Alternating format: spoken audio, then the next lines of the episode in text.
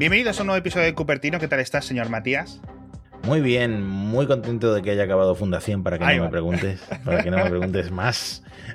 Mira, te Eh, me prometo, te prometo, te prometo que hasta que no saques tú el tema, no te voy a preguntar. es que mm, no debí prometerte que iba a haber Fundación y que me iba a leer los libros antes. No debí prometerte que iba a usar el Apple Fitness Plus porque todavía no lo he usado. Yo tampoco lo he puesto. Pero vi Manu Contreras que en Twitter, un amigo del programa, Manu Contreras, que, que dijo que, mm, que no lo iba a renovar, que no le parecía chulo el planteamiento. Le parecía flojo el yoga y cosas así. Bueno, él que es que le da mucho al deporte, entonces Claro. a lo mejor pues es para otro tipo de usuarios, no sé. Como que- exacto, que él como buscaba eh, más información dentro de las clases o previas a las clases para saber qué es lo que se va a encontrar, ¿no? Pero bueno. el problema que le veo Sí. Eh, y es que en el confinamiento la gente encontró youtubers que Claro. lo hacen muy bien, Sí, y a cero euros. gratis Sí. y en español. Entonces, lo veo complicado. Tienes que, tienes que ser fan del Apple Watch, tienes que ser fan de Apple y tienes que querer pagarlo porque Exacto. en YouTube hay muy buenas alternativas. Sí. Y Mm. al final los entrenamientos se pueden repetir. Es decir, puedes ponerte el mismo vídeo seis veces. No hace Sí, falta que Que sea es lo que hace una. mucha gente, sí. Exacto, que es lo, lo suyo. Así que bueno, eh, de todas formas, yo sí te voy a hablar de Fundación y mi opinión. No voy a dar una nota de 0 a 10 porque no, no sé, no sé hacer ese tipo de cosas.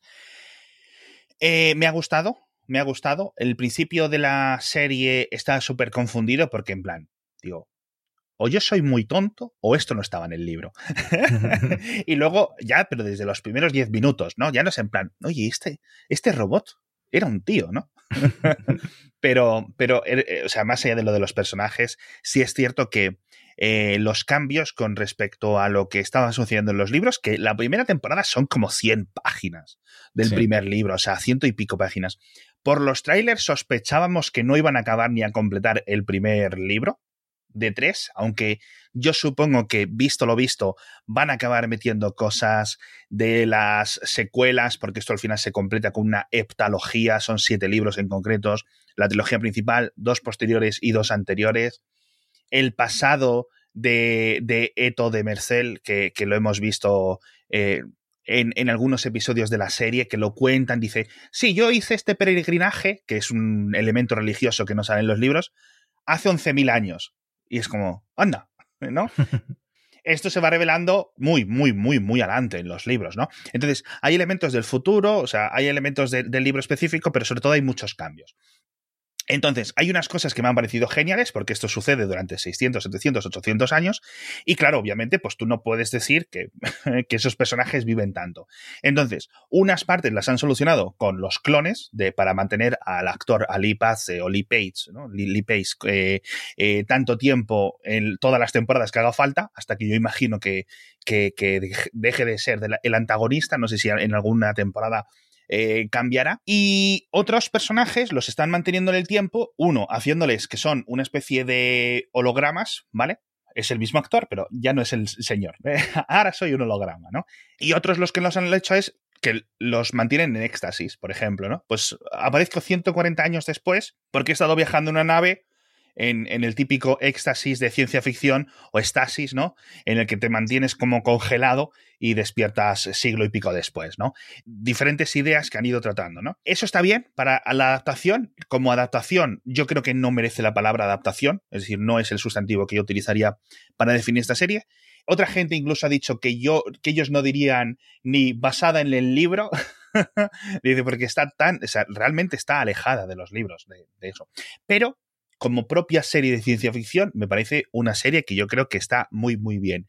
El final, el episodio último, aquellos que os hayáis quedado por el camino, en el 4, en el 5, etcétera, os animo a que continuéis, porque hay algunos episodios y, y- partes que son lentas, partes que son un poco más de explicativas, eh, mucho relleno, pero yo creo que, que están simplemente poniendo piezas y yo creo que la verdad espero que hayan aprendido algunas cosas para, para segundas temporadas, ¿no? Y tercera y cuarta en las que tengan que venir.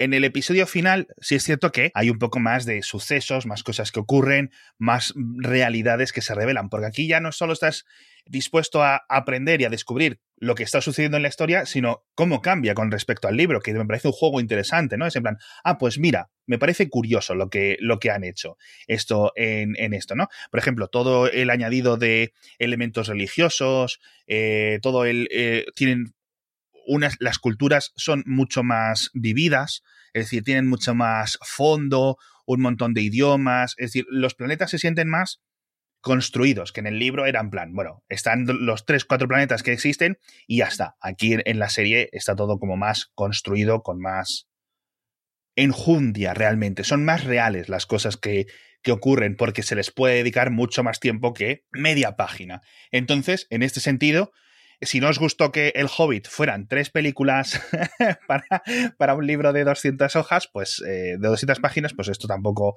os va a gustar, pero yo creo que el ritmo Quizás debería ser un poco más rápido, pero a lo mejor simplemente es la primera temporada porque están exponiendo los, los detalles. Lo que yo había leído, por ejemplo, de un gran fan de Fundación, que es Daniel Marín, que es como un divulgador, es podrían cambiar la segunda temporada por frases de chiquito y se parecería lo mismo a es los que libros. Es eso, o sea, parecerse se parece en algunas cosas muy sueltas, pero esto se ha hecho con Asimov toda la vida y con Philip K. Dick. Es decir, de suenan los androides con ovejas eléctricas a Blade Runner, no hay ni el título, ¿sabes? Pero está basado, ¿no? Yo Robot, eh, la película de Will Smith, se parece al relato corto cero. El título, en este sentido.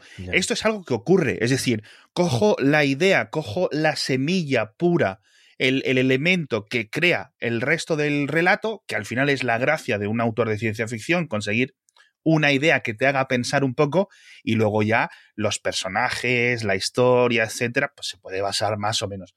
Pero bueno, eh, quizás veníamos un poco mal acostumbrados de la gran adaptación que fue eh, Juego de Tronos, al menos las primeras cuatro temporadas, las partes en las que había libros, porque joder, la primera temporada de Juego de Tronos eh, fue espectacular a nivel, una adaptación fiel, eh, perfecta, con mucho dinero y a lo mejor esperábamos eso, ¿no?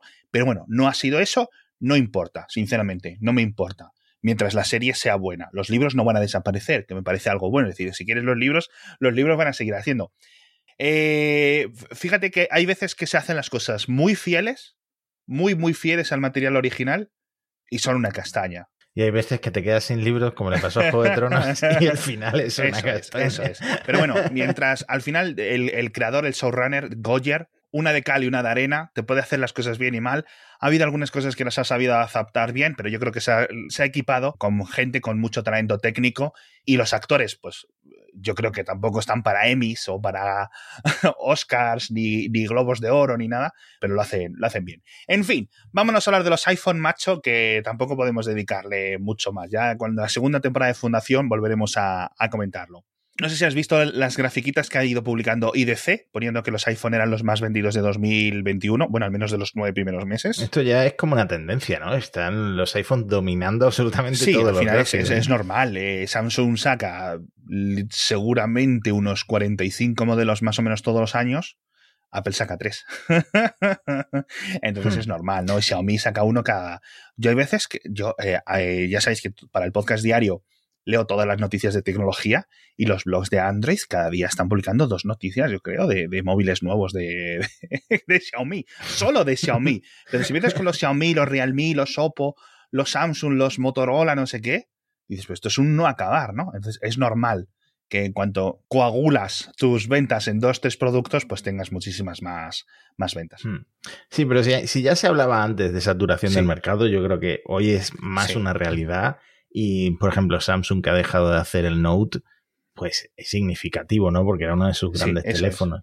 También es cierto que se han metido en lo de los plegables, entonces no pueden tener tantas categorías, pero Mm, me parece que el mercado está bastante saturado y que va a ir a menos. Espero, ¿no? Porque es demasiado abrumador la, cantidad de modelos que Ahora, Bueno, justo estos dos años se ha visto un mm. poco raro porque con la desaparición de Huawei el resto de fabricantes han corrido a intentar rellenar el hueco. Sí, LG se ha caído y se han caído otras empresas. Pues, de momento, en los, de enero a septiembre más vendido a nivel mundial es el iPhone 12, perdón, el smartphone en general es el iPhone 12, seguido del el Galaxy A12, también 12, el, luego, en tercera posición, el iPhone 11, que a mí me sigue pareciendo un pepinazo de teléfono.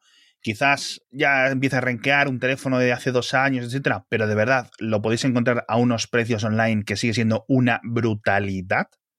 una brutalidad. Y luego el 12 Pro Max en cuarta posición y el 12 Pro en quinta posición. Nos quedamos sin saber en qué posición mundial está el iPhone 12 mini, pero bueno, eh, no cuentan los iPhone 13 hmm. porque, como os digo, es de enero a septiembre. ¿Vale? ¿No te llama la atención que el Max esté por delante del Pro? No, yo creo que era lo esperable, ¿no? De hecho, yo siempre esperaba que el, que el Pro Max estuviera más arriba, pero bueno, por precio, al final siempre. Hmm. Es que, me repito siempre, pero es un teléfono muy grande. Mm, pero bueno, la gente está acostumbrada. Me sorprende que la gente le quiera tanto a cambio de una pantalla tan grande, ¿no? O quizá de la batería. Es que el público entusiasta, el público que no tiene ningún problema en gastarse, es decir, le da igual gastarse 800 que 1500 en el móvil. Quieren el mejor móvil que hmm. haya, por X o por B, y, hay mucha gente así en el mundo. Millones y millones, ¿no? Constantemente. Y hay gente que siempre quiere, pues eso, lo más de lo más y se lo va a comprar, ¿no?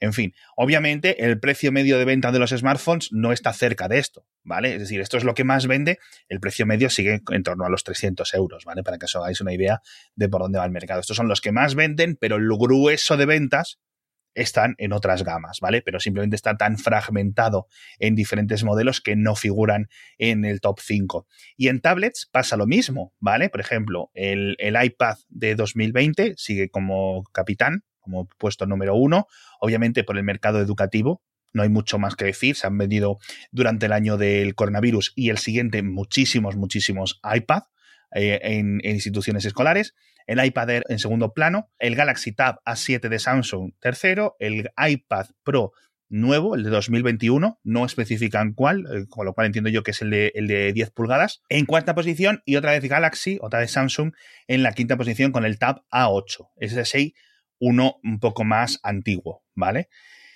Os preguntaréis a algunos oyentes, dices, oye, ¿y las tablets de Amazon? Porque sabemos que se venden mucho. Son muy baratas. Increíblemente baratas.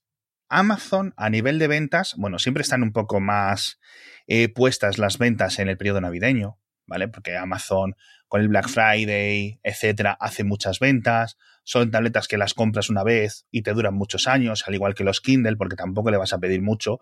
¿Funciona Netflix? ¿Funciona Amazon Prime Video? ¿Funciona el Coco Melon? ¿Puede ver Peppa Pig mi hijo en esto?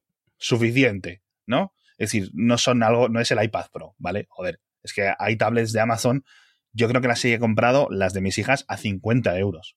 Tú imagínate que hubiera un iPad de 50 euros, tío. es que sería una locura, ¿no? Entonces no compiten realmente con, esto. O sea, son tablets, en el sentido de que todos son tablets, pero las, las dimensiones eh, son completamente opuestas.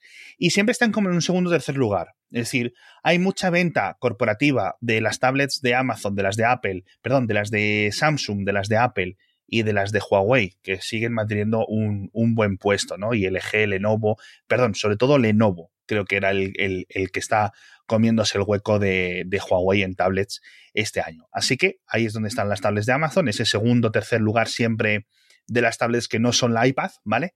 Pero sí es cierto que en alguna ocasión se han acercado mucho al iPad.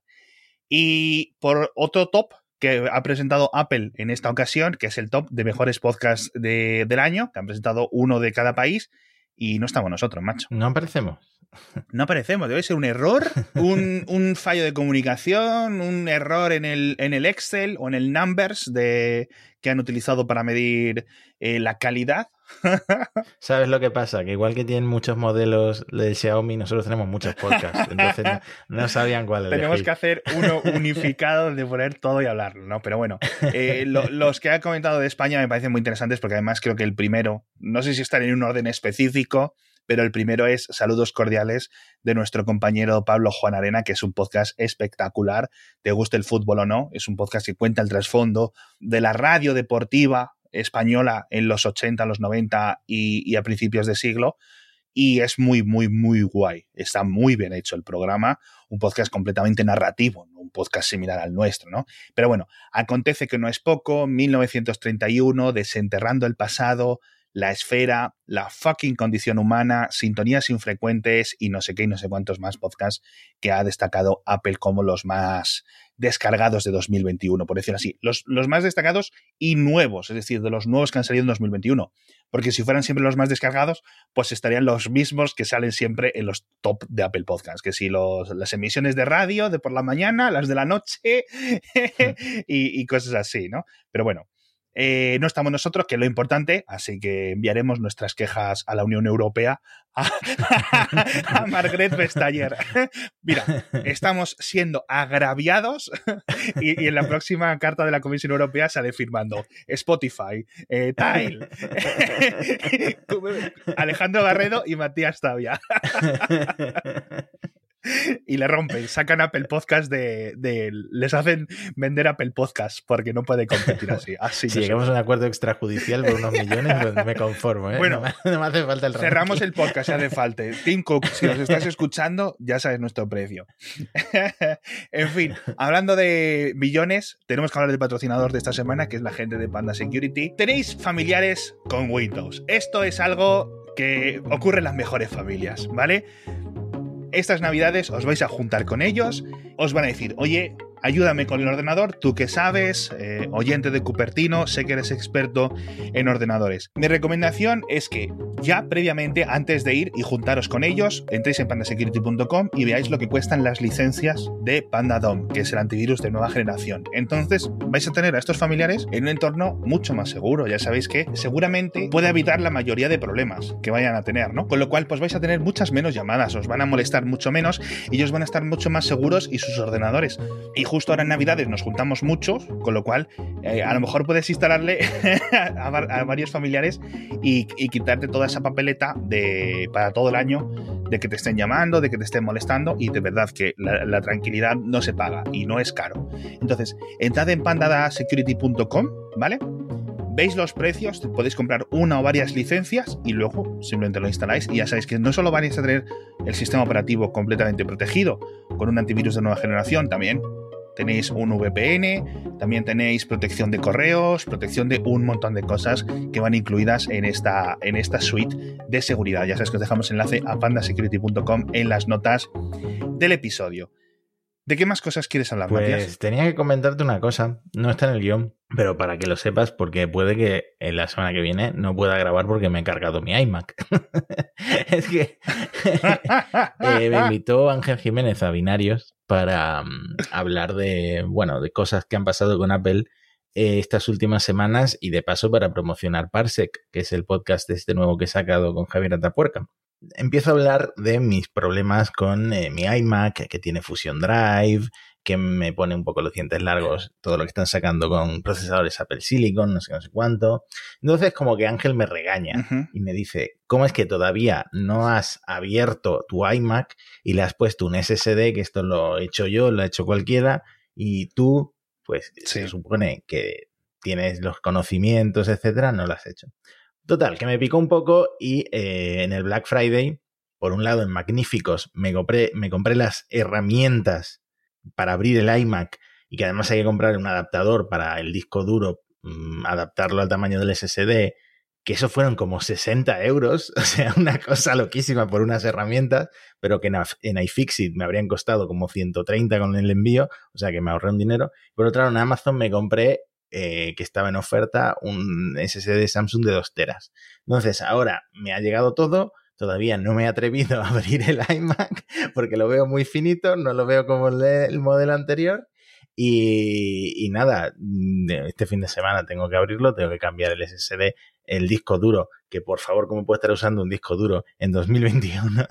Ponerle el SSD, no sé muy bien cómo voy a hacer, si le voy a hacer el Fusion Drive a los dos SSD, al, que trae el, iMac y al nuevo, o los voy a poner por separado y tengo que hacer un poco de higiene para que guardar los archivos en el nuevo. No sé muy bien cómo voy a hacer eso, lo tengo que pensar. No sé qué es lo más eficiente o qué es lo que te da mejor rendimiento. Pero ya, ya, tienes, ya tienes todo en casa. Todo en casa, sí. Vale, con lo cual tienes el puente ahora para ponerte ahí eh, tranquilamente unos villancicos de fondo. Eso tengo que dedicar mi puente. Y te pones ahí a cambiarlo.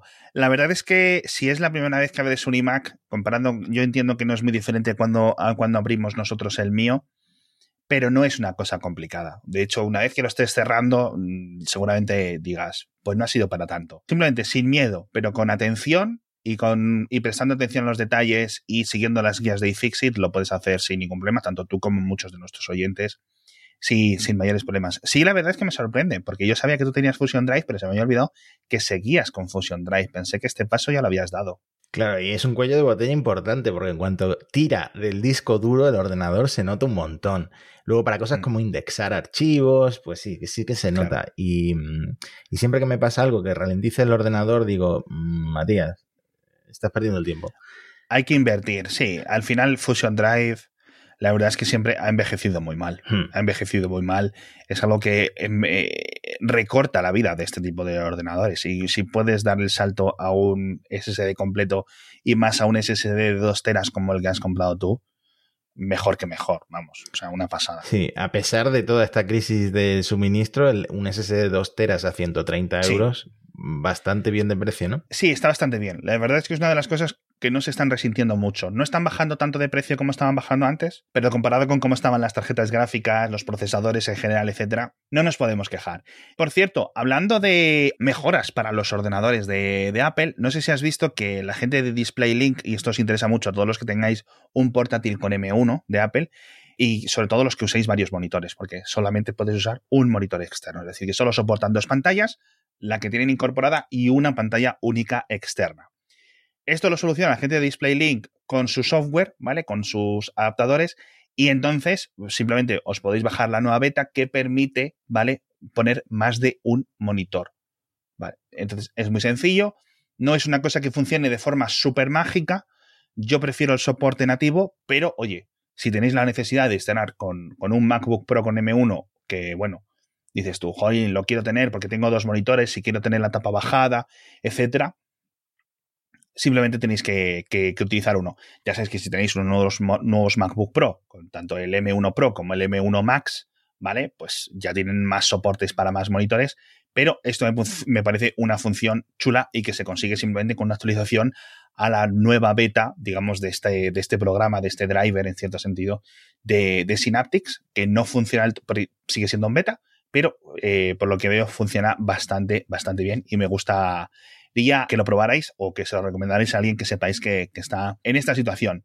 Por cierto, también hablando de recomendaciones, os dejo en las notas del episodio unos fondos de pantalla muy chulos para los iPhone, ¿vale? Son básicamente unos fondos de pantalla que lo que son es una especie de, versión dibujada del interior de los iPhone y están en varios colores, con lo cual están chulísimos, la verdad. Muy, muy, muy, muy, muy divertidos y además están varios colores, con lo cual podéis cambiarlo cada pocos días cuando os aburráis. A mí estas cosas siempre me han gustado mucho verlas, pero bueno, ¿tú qué tienes de fondo de pantalla?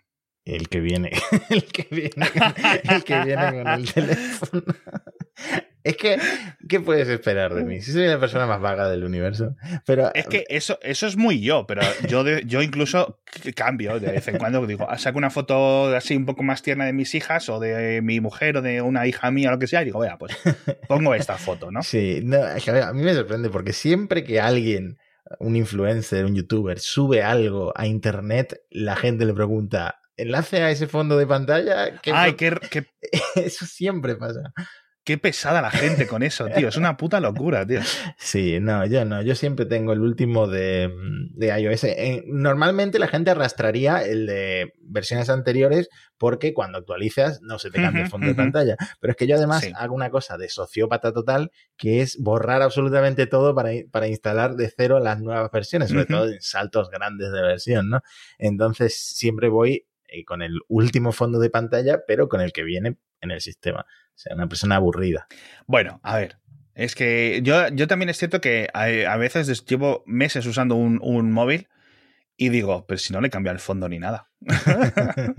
Porque no, la verdad es que son cosas en las que no, no me fijo. A no ser que me pille un día aburrido viendo alguna serie o algo así, que ya no sé qué, qué, más, qué más aplicaciones ver. O sea, ya he jugado todo al ajedrez, ya he jugado al Pokémon, ya he visto todo TikTok, ya he visto todo Reddit, ya he visto todo Twitter y ya empiezas a, mirar los ajustes, ya por bueno, ¿qué, hay aquí? ¿no? Y de hostia, venga, al fondo de pantalla. es que ni ordeno los iconos. A mí un favor que me hizo Apple. No, no, no. Un favor que me hizo Apple fue esa página que te muestra las aplicaciones que cree que quieres usar en ese momento, porque generalmente abro las aplicaciones desde ahí o desde el buscador. O sea, es raro que yo me vaya a buscar la aplicación a la página donde está el icono, ¿no? Sí, yo, mira, eh, no lo uso mucho. O sea, yo en mi, en mi doc eh, digamos, en, la parte en la que tengo las cuatro aplicaciones fijas, tengo, te lo voy a decir ahora mismo, Safari, Twitter, Gmail y Telegram.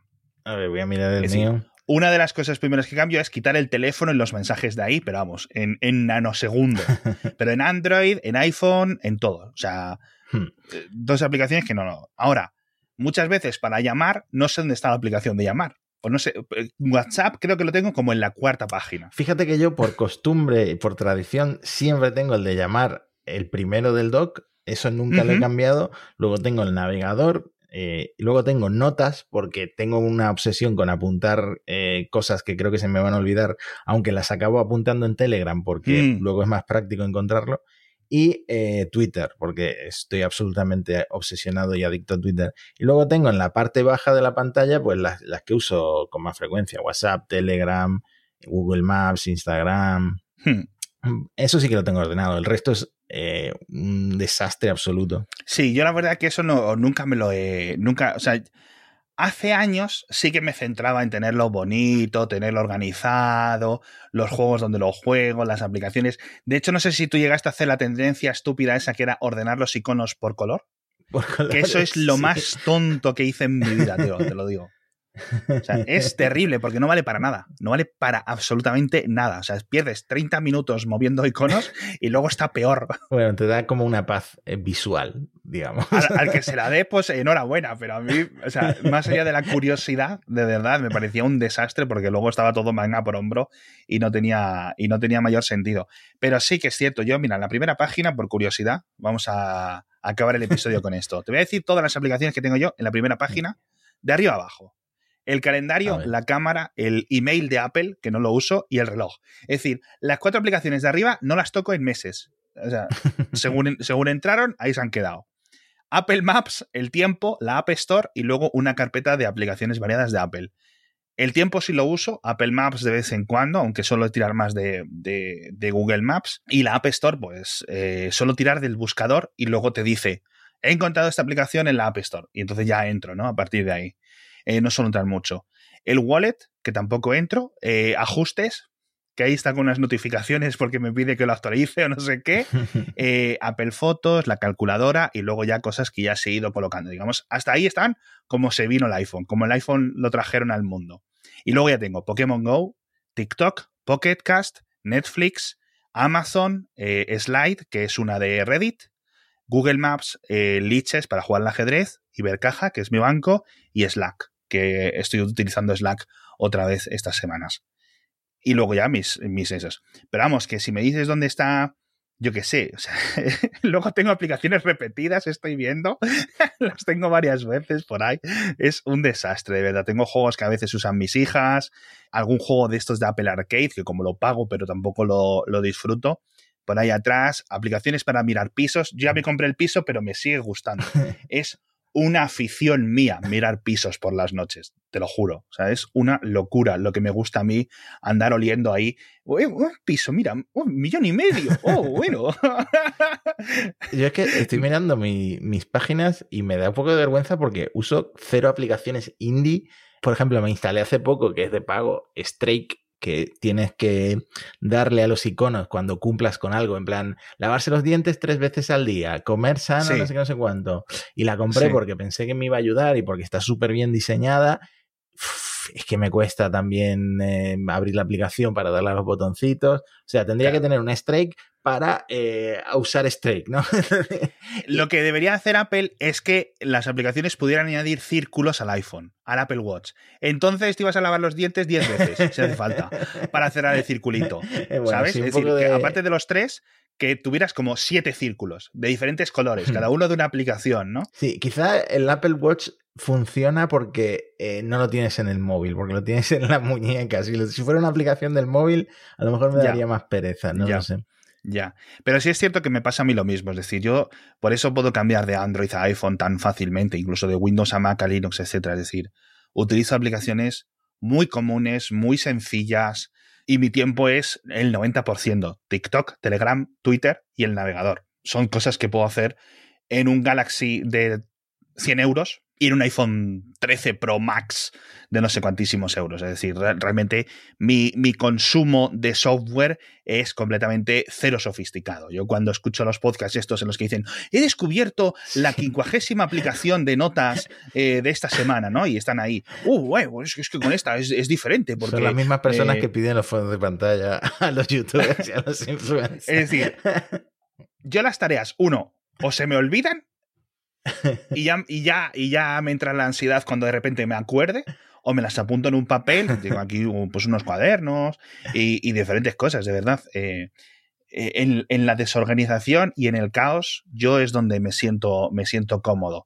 Siento que a veces tiene sentido apuntarse cosas, pero utilizo mucho Telegram, igual que lo haces tú, y utilizo un montón de, de registro a través de Google Docs, por ejemplo. ¿Vale? Para, para, mantenerme organizado. Bueno, lo que le funciona a cada uno, ¿no? Sí, exacto. Si es que al final también yo creo que es una virtud, ¿no? El necesitar poco. Así que. A mí me hace gracia porque hay dos fotos de Steve Jobs. La gente que defiende el minimalismo comparte la foto de Steve Jobs sin muebles, sentado en el suelo de su casa, y la gente que defiende que los genios son desordenados comparte la foto de Steve Jobs con un escritorio absolutamente devastado de documentos y de no sé qué más cosas. y libros tirados en la. defendiendo que los genios son desordenados y, es contradictorio con la otra foto.